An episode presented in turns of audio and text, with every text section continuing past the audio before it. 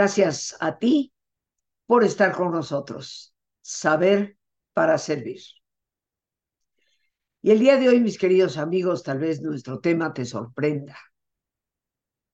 Como tú sabes, para aquellos que me conocen, soy historiadora por afición. Siempre ha sido la historia una de mis pasiones. Y siento sinceramente que hay momentos en la vida en que éticamente, por principio, uno debe tomar postura. He titulado a este programa ¿Qué o quién es Palestina?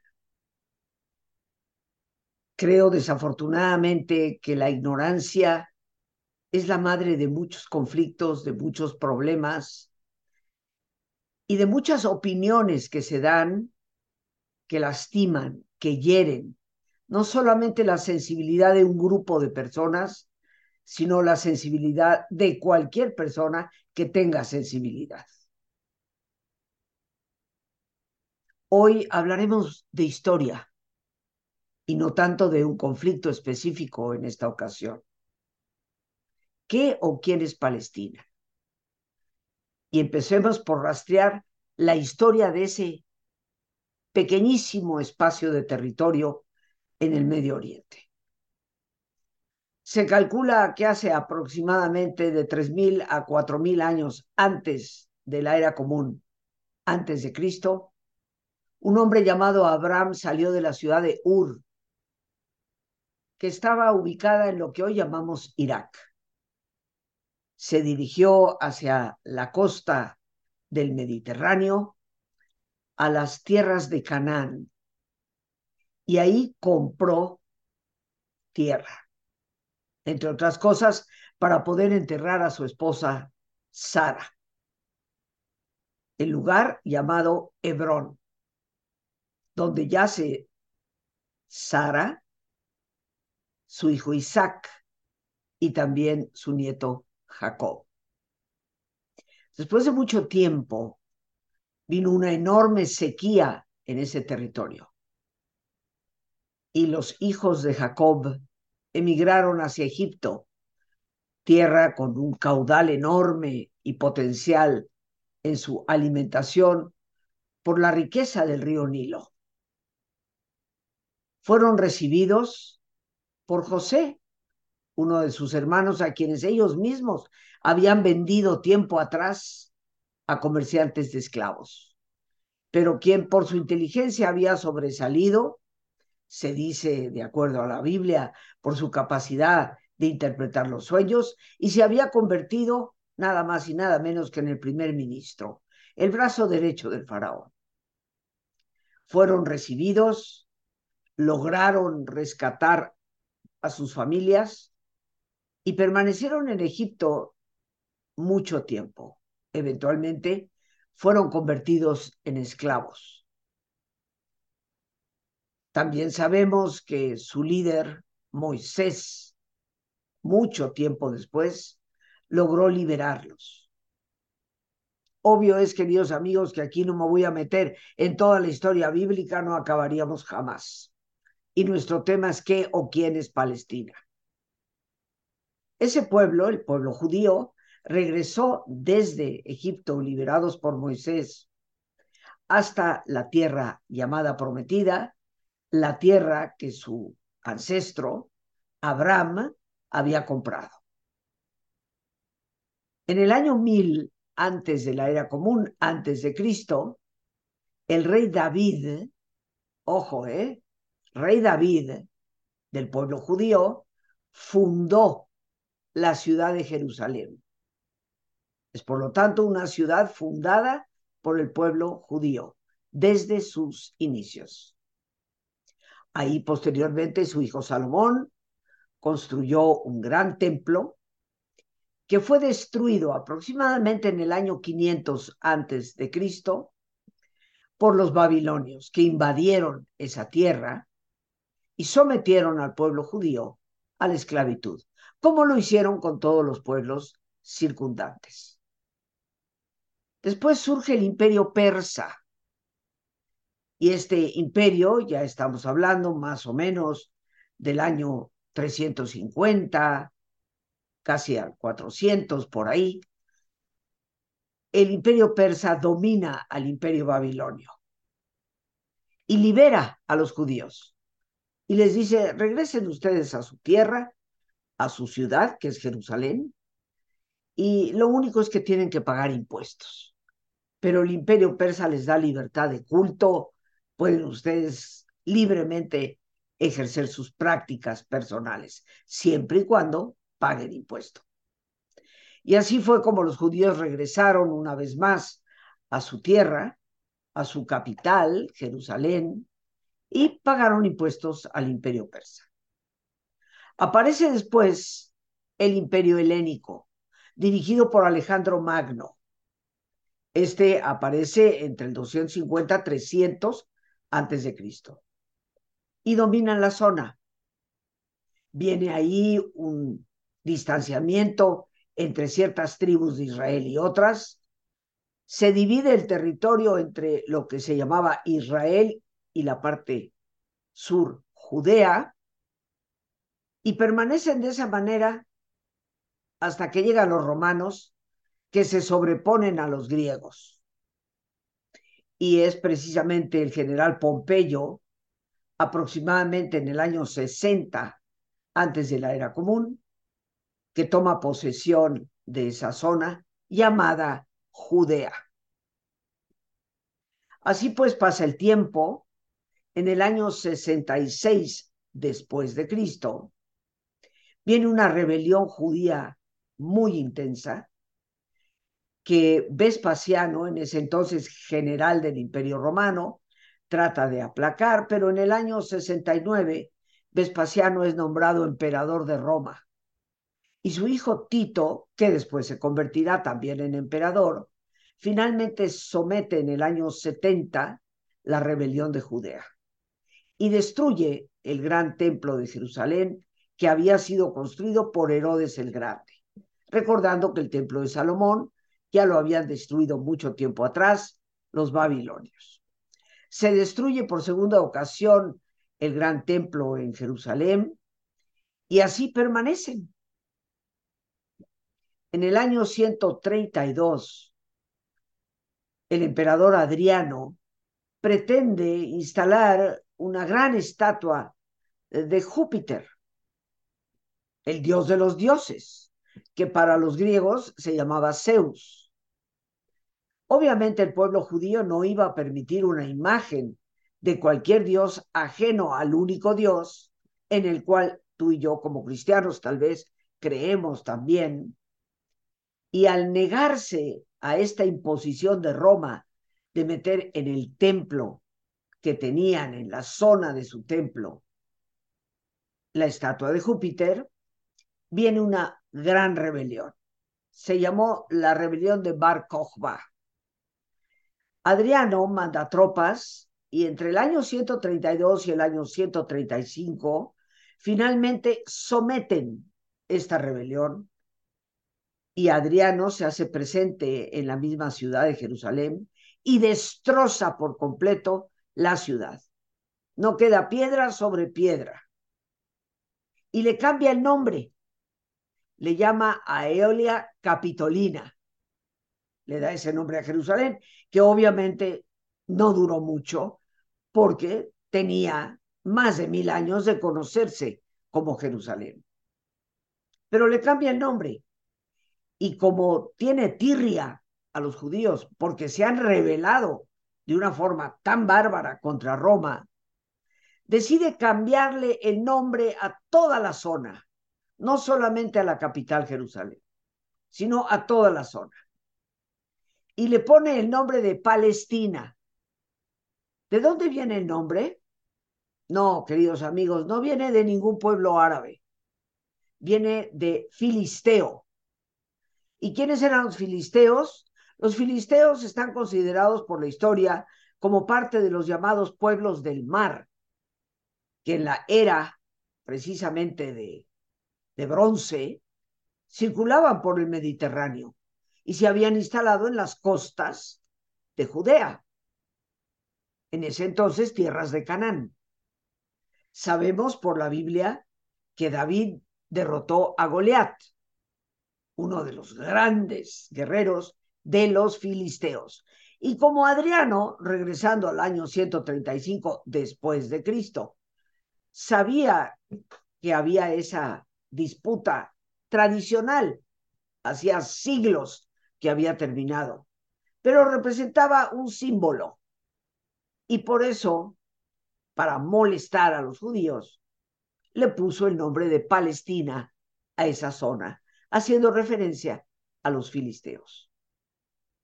A partir de este nuevo nombre que Roma le dio a esta zona, la zona se llamó Palestina. Pero el tiempo pasa, queridos amigos. Adriano y muchos otros emperadores murieron.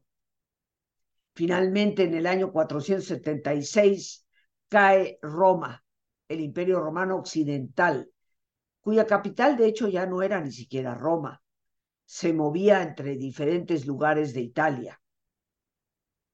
Queda únicamente el imperio oriental, con la capital en Constantinopla, y se convierte en lo que conocemos como el imperio bizantino.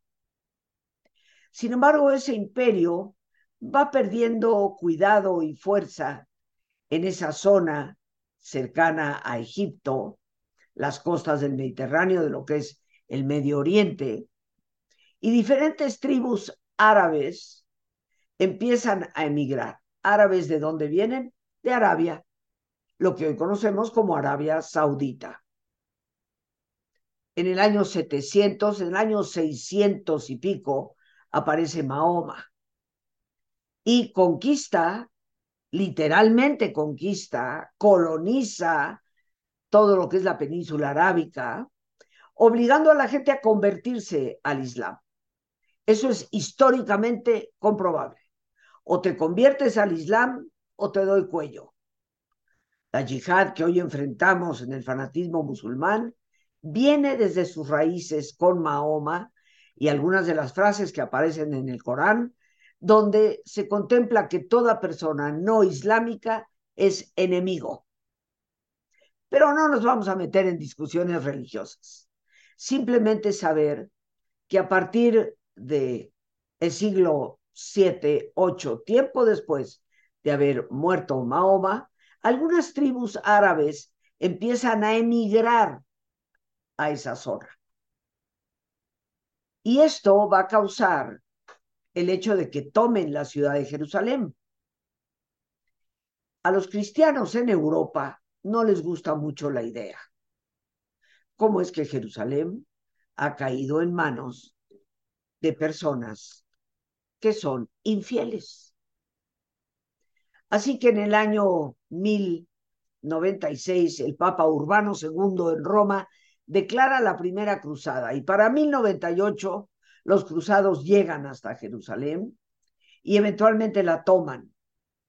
No van a tener poder de Jerusalén durante mucho tiempo. Un sultán llamado Saladino llega hasta las puertas de Jerusalén aproximadamente en el año 1180 y conquista o reconquista, si tú lo quisieras llamar así, Jerusalén. Los cristianos eventualmente tienen que salir de esa zona del mundo. Sus cruzadas, que fueron varias, no tuvieron el éxito que ellos hubieran esperado. En el año 1453, los turcos, el imperio otomano, derriba las murallas de Constantinopla y de esta manera acaba con el imperio bizantino que había durado desde los inicios de Roma, estamos hablando 753 antes de Cristo, hasta 1453. Por eso el Imperio Romano es el que más ha durado, porque aunque se le conocía como Imperio Bizantino, era el Imperio Romano Oriental. Pero en ese año 1453, los turcos, los turcos derrotan el Imperio Otomano Mehmed segundo sultán de los musulmanes, de los turcos, conquista Constantinopla y de, de hecho entra en Europa, tomando parte de todo lo que es el norte de Grecia, llega prácticamente a las puertas de Viena y se convierte en el imperio otomano que no solamente toma esa parte de Europa, y por eso es que Bosnia-Herzegovina, como lo sabemos, ha sido tradicionalmente islámica, fue conquistada por los otomanos. El imperio otomano se extiende desde esa parte de Europa, todo lo que es lo que conocemos hoy como Turquía, toda la zona de Levante, esa parte del Mediterráneo, donde está Líbano, y lo que los romanos habían llamado Palestina, hasta llegar a Egipto. Y el imperio otomano, que se establece desde mediados del siglo XV, va a dominar esa zona por completo, siéntate bien, hasta el año 1918. Desde 1453 hasta el año 1918, esos territorios pertenecían al imperio otomano. No existían ni Líbano, ni Siria, ni Irak, ni Arabia Saudita, nada, solo una zona llamada Palestina, nombre, te reitero, dado por los romanos desde el año 135 por el emperador Adriano. ¿Por qué pierde el imperio otomano toda esa zona? Pues bien, queridos amigos, porque fueron aliados de los alemanes en la Primera Guerra Mundial. Y Alemania, junto con Austria y el Imperio Otomano, pierden la guerra en contra de los grandes aliados que fueron Rusia, Francia, Inglaterra y en parte Estados Unidos. Pero fundamentalmente Francia, Inglaterra y Rusia. Así pues, terminada la guerra, estas tres potencias se dividen el pastel, por así decirlo. Y empieza en esa zona del mundo de la que estamos hablando lo que se llama el mandato británico. Francia se quedó con la parte norte, el Líbano, parte de Siria, e Inglaterra se quedó con la parte sur, Palestina, lo que hoy llamamos Jordania y parte de Arabia Saudita. Llegó un momento en que empezaron a haber rebeliones árabes en la zona. Los británicos estaban verdaderamente desesperados. Empezó a haber una emigración judía, aunque judíos siempre vivieron ahí.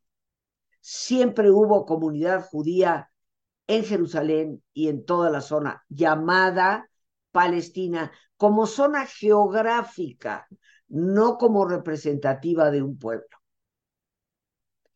Así pues, empieza a haber emigración de los judíos, por lo que empieza a suceder muy especialmente en Europa, en Alemania, con el nacionalsocialismo de Adolfo Hitler.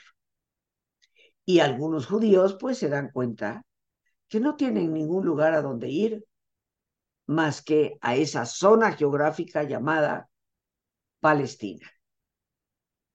Van, compran la tierra, muchos de los árabes que ahí vivían les venden la tierra, fue comprada, y llega un momento en que empieza a haber conflictos. En los años 20 existe un primer conflicto por ahí de 1926 y posteriormente, en esa emigración en los años 30, por las medidas ya totalmente antisemíticas de Adolfo Hitler, los árabes empiezan a levantarse en contra de Inglaterra, que dominaba la zona. Pertenecía al imperio británico. Era tanto el conflicto de repente aparece la Segunda Guerra Mundial, Inglaterra tiene sus manos llenas definitivamente con el conflicto en Europa. Y pide a las tribus alrededor de esa zona del mundo apoyo en contra de los alemanes que han conquistado toda el parte, la parte norte de África y pretenden llegar hasta Egipto. ¿Por qué se convierte Egipto en algo tan importante? Por el canal de Suez, un canal que los ingleses necesitaban para transportar tropas desde Asia, la India y otros países asiáticos hacia el Mediterráneo y la guerra en Europa. Así que los británicos luchan precisamente en contra de los alemanes y solicitan a las diferentes tribus árabes que están en la zona su apoyo. Cuando la guerra termina, queridos amigos, en 1945, pues los británicos, que son dueños de la zona, junto con los franceses, se dice que se sentaron y con un papel, un mapa en la mesa, dividieron todo. Ah, pues esto se lo vamos a dar a tal general que nos ayudó y esto se lo vamos a dar a tal otro. Había un general que mucho les había ayudado, se llamaba Faisal. Y los ingleses le regalan la península arábiga. le dicen, te damos esta parte del mundo, y se convirtió en rey, el famoso rey Faisal de Arabia Saudita. Y de igual manera, hay otro general que también les ayuda en la zona, de la familia Hashemita, y los ingleses dicen, ah, pues te agradecemos tu ayuda, a nosotros no nos interesa seguirnos quedando aquí, así que te damos esta tierra que se llama Jordania. Para sorpresa tal vez de algunos, los reyes de Jordania aparecen después de la Segunda Guerra Mundial, porque Inglaterra les cede ese territorio. Y como en el territorio llamado Palestina están conviviendo árabes y judíos, entonces los británicos deciden, pues vamos a hacer una partición. Les vamos a dar parte de la tierra a los judíos y parte de la tierra a los árabes. Ojo, queridos amigos, no palestinos, árabes. Así que esa partición se hace. Israel la acepta inmediatamente. Un pedacito de tierra, creo que más pequeño que el estado de Tlaxcala, para que me entiendas. Árido, desértico, pero lo aceptan. Y en 1948, en el mes de mayo, se declaran como nación el Estado de Israel. ¿Nunca te has preguntado por qué el grupo árabe a quien se le cedió esa otra parte de Palestina nunca se declararon nación? Pues yo te voy a decir el por qué. Porque si los árabes de esa zona hubieran aceptado ser un país como tal, significaría reconocer la existencia de otro Estado que se llama Israel. Y su odio irracional por completo hacia el pueblo judío, no, no nos declararemos como nación. Tiene que desaparecer Israel. Pero el hecho es que la partición estaba hecha y las Naciones Unidas reconocen al Estado de Israel y reconocen la partición hecha por los británicos. Los árabes en la zona nunca quisieron declararse como país. Israel entonces, declarado país en mayo de 1948, al día siguiente es atacado por seis países árabes y lograron defenderse y permanecer y ofrecieron a los árabes un tratado de paz para que ellos declararan su propio Estado, como ellos lo quisieran llamar. Pero los árabes no aceptaron. Sabemos que han habido muchas guerras en la zona. 1967, quiero recordar, la guerra de los seis días. 1972, la guerra del Yom Kippur. Un país que siempre ha sido atacado por los países árabes de alrededor. Hoy se habla de refugiados palestinos, pero ningún país árabe, llámese Jordania, Siria, Líbano, Arabia Saudita o Egipto, ninguno de ellos los acepta. En estos momentos, históricamente hablando, en estos momentos, Egipto está construyendo un muro en la parte sur de Gaza para que los palestinos no puedan entrar a Egipto. Nos tendríamos que preguntar por qué es que los países árabes no los reciben. Y también por qué tantos años han transcurrido y no se han declarado como país. Hoy, queridos amigos, en este jueves de cultura es día 7 de diciembre. Han transcurrido dos meses desde la masacre horrorosa, ominosa, que el grupo terrorista jamás cometió en contra de Israel, contra jóvenes que celebraban un festival de música por la paz. La gente hoy reclama cómo es que Israel cortó la gasolina, cortó el agua, cortó la electricidad. Yo solo te pido, querido amigo, querida amiga, que te pongas a pensar si tú estás regalando o vendiendo electricidad, agua a un país vecino, como en el caso de Israel, vendiendo estos servicios a Gaza, que estaba gobernado por palestinos. Los israelitas salieron de ahí en 2005. No hay ni un solo judío viviendo ahí. Y de repente esas personas se vuelcan en contra tuya. De entrada, siempre tirando bombas y bombas y bombas y bombas, pero el día 7 de octubre de una manera bestial. Tú, tú que me estás oyendo, ¿les seguirías dando electricidad, agua, comestible y todo? Cuando dejaste, porque los israelitas ocuparon Gaza a principios del siglo XXI, y dejaron una infraestructura completamente hecha, pero los terroristas quitaron los tubos de las conexiones de agua, las convirtieron en cohetes. Nunca procuraron darle a su pueblo bienestar, sino que usaron todos los recursos que las organizaciones no gubernamentales y las Naciones Unidas les han dado para fines de terrorismo. Nunca debemos olvidar el holocausto, nunca debemos olvidar lo que pasó el 7 de octubre. Y si tenemos un gramo de ética y un gramo de moralidad, lo que se nos exige es tomar postura y reconocer que Israel no es responsable de los muertos que hay en estos momentos en Gaza, sino los mismos terroristas de Hamas que han utilizado escuelas, hospitales y mezquitas, como está comprobado y documentado, llenos de civiles para resguardar sus actividades de terror.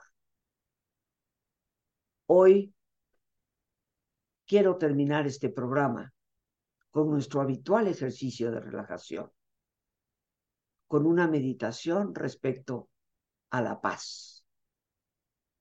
Yo espero que prontamente jamás desaparezca de la faz de la tierra y los grupos árabes instaurados en Palestina puedan finalmente tomar la determinación de constituirse como un país y de aprender a ser buenos vecinos. Ojalá Dios nos ayude para que esto ciertamente se pueda lograr. Te pido que nos pongamos cómodos y como es nuestra sana costumbre, si te es posible hacer el alto completo y total, qué mejor que cerrar tus ojos. En una posición cómoda con tus ojos cerrados, toma conciencia de tu respiración, del entrar y el salir del aire en tu cuerpo. E imagina cómo al inhalar así como llevas oxígeno a todas tus células, inhalas también serenidad para tu mente. Al exhalar, así como te liberas de toxinas, imagina cómo también te liberas de todas las presiones y todas las tensiones. Respira profundamente.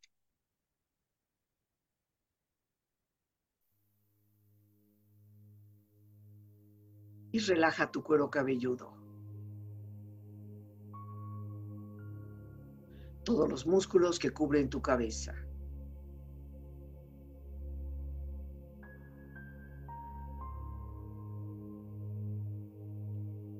Relaja tu frente. Siente la piel, la vibración de la piel que cubre tu frente.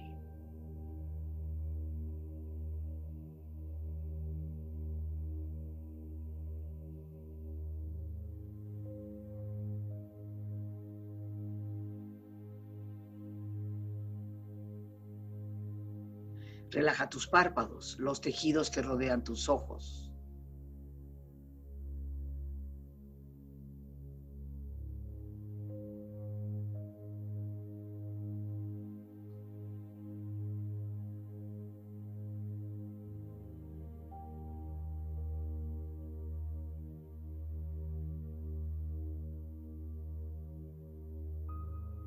Relaja tus mejillas, toda la piel, todos los músculos que cubren tu cara.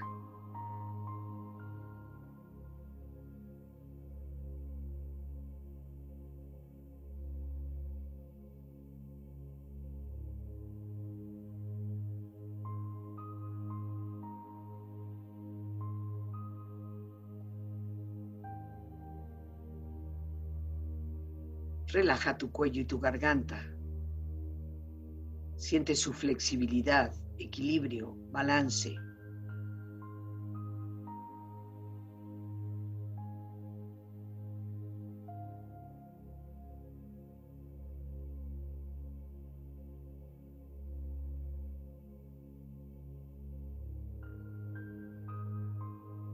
Relaja tus hombros, brazos y manos, así como tu espalda. Siente una agradable sensación que relaja todos los músculos en estas partes de tu cuerpo.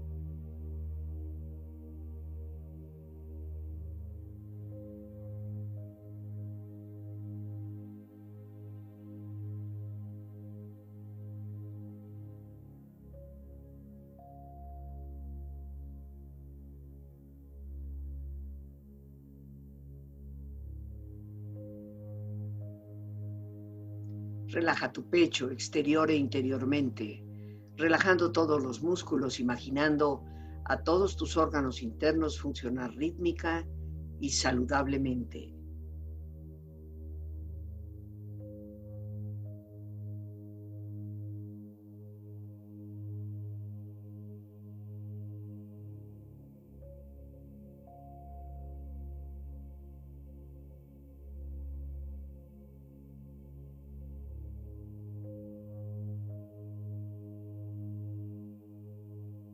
Relaja tu abdomen, exterior e interiormente, relajando todos los músculos, imaginando a todos tus órganos internos funcionar rítmica y saludablemente.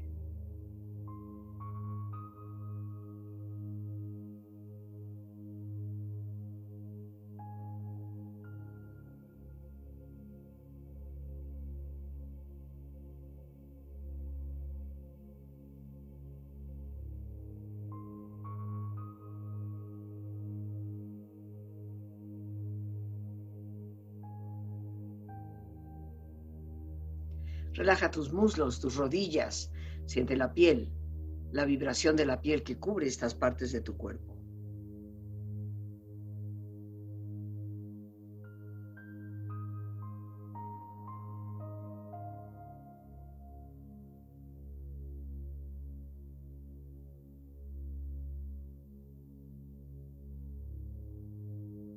Relaja tus pantorrillas y tus pies.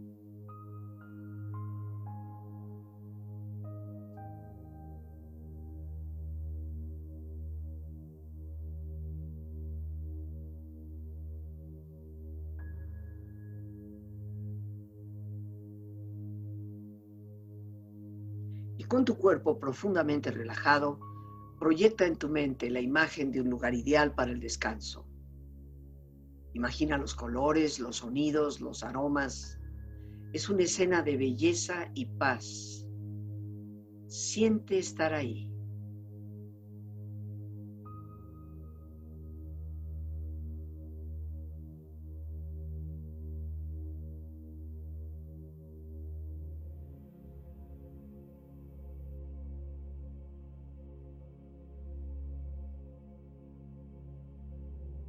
Tu cuerpo relajado y tu mente serena, reflexiona. Donde existe capacidad para llegar a acuerdos, reina la paz.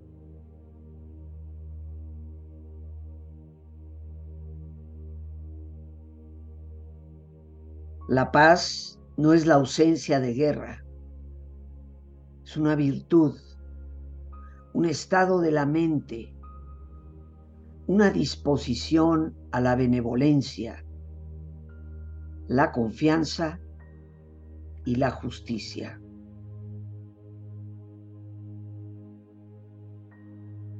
Nada es más valioso que la paz.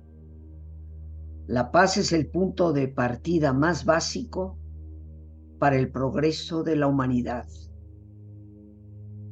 La paz se inicia cuando las personas y los pueblos se respetan, se reconocen y se relacionan con amistad y con deseos de progreso. Respira profundamente. Relájate bien. Y con esta experiencia empieza lentamente a estirarte, brazos, manos, piernas y pies, moviendo tu cuello, bostezando si lo deseas, haciendo que tu cuerpo retome su nivel de actividad habitual hasta muy lentamente abrir tus ojos.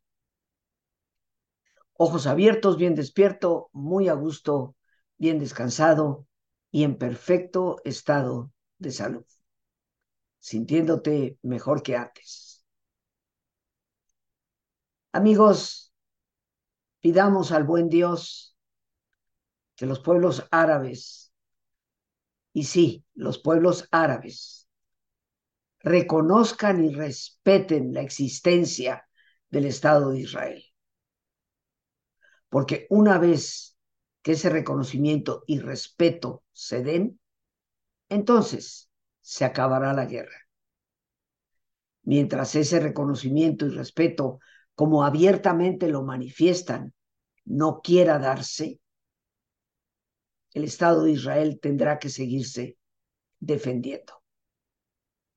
Que Dios traiga a esa zona tan especial del mundo, a esa, a esa tierra tan santa para tantos miles de millones de personas, que Dios traiga la paz y la concordia. Empecemos nosotros por tomar la postura moral de la justicia. Las gracias a Dios por este espacio que nos permite compartir. Las gracias a nuestra productora Lorena Sánchez y a ti, el más importante de todos. Una vez más, gracias, muchas gracias por tu paciencia al escucharme y por ayudarme siempre a crecer contigo. Que Dios te bendiga.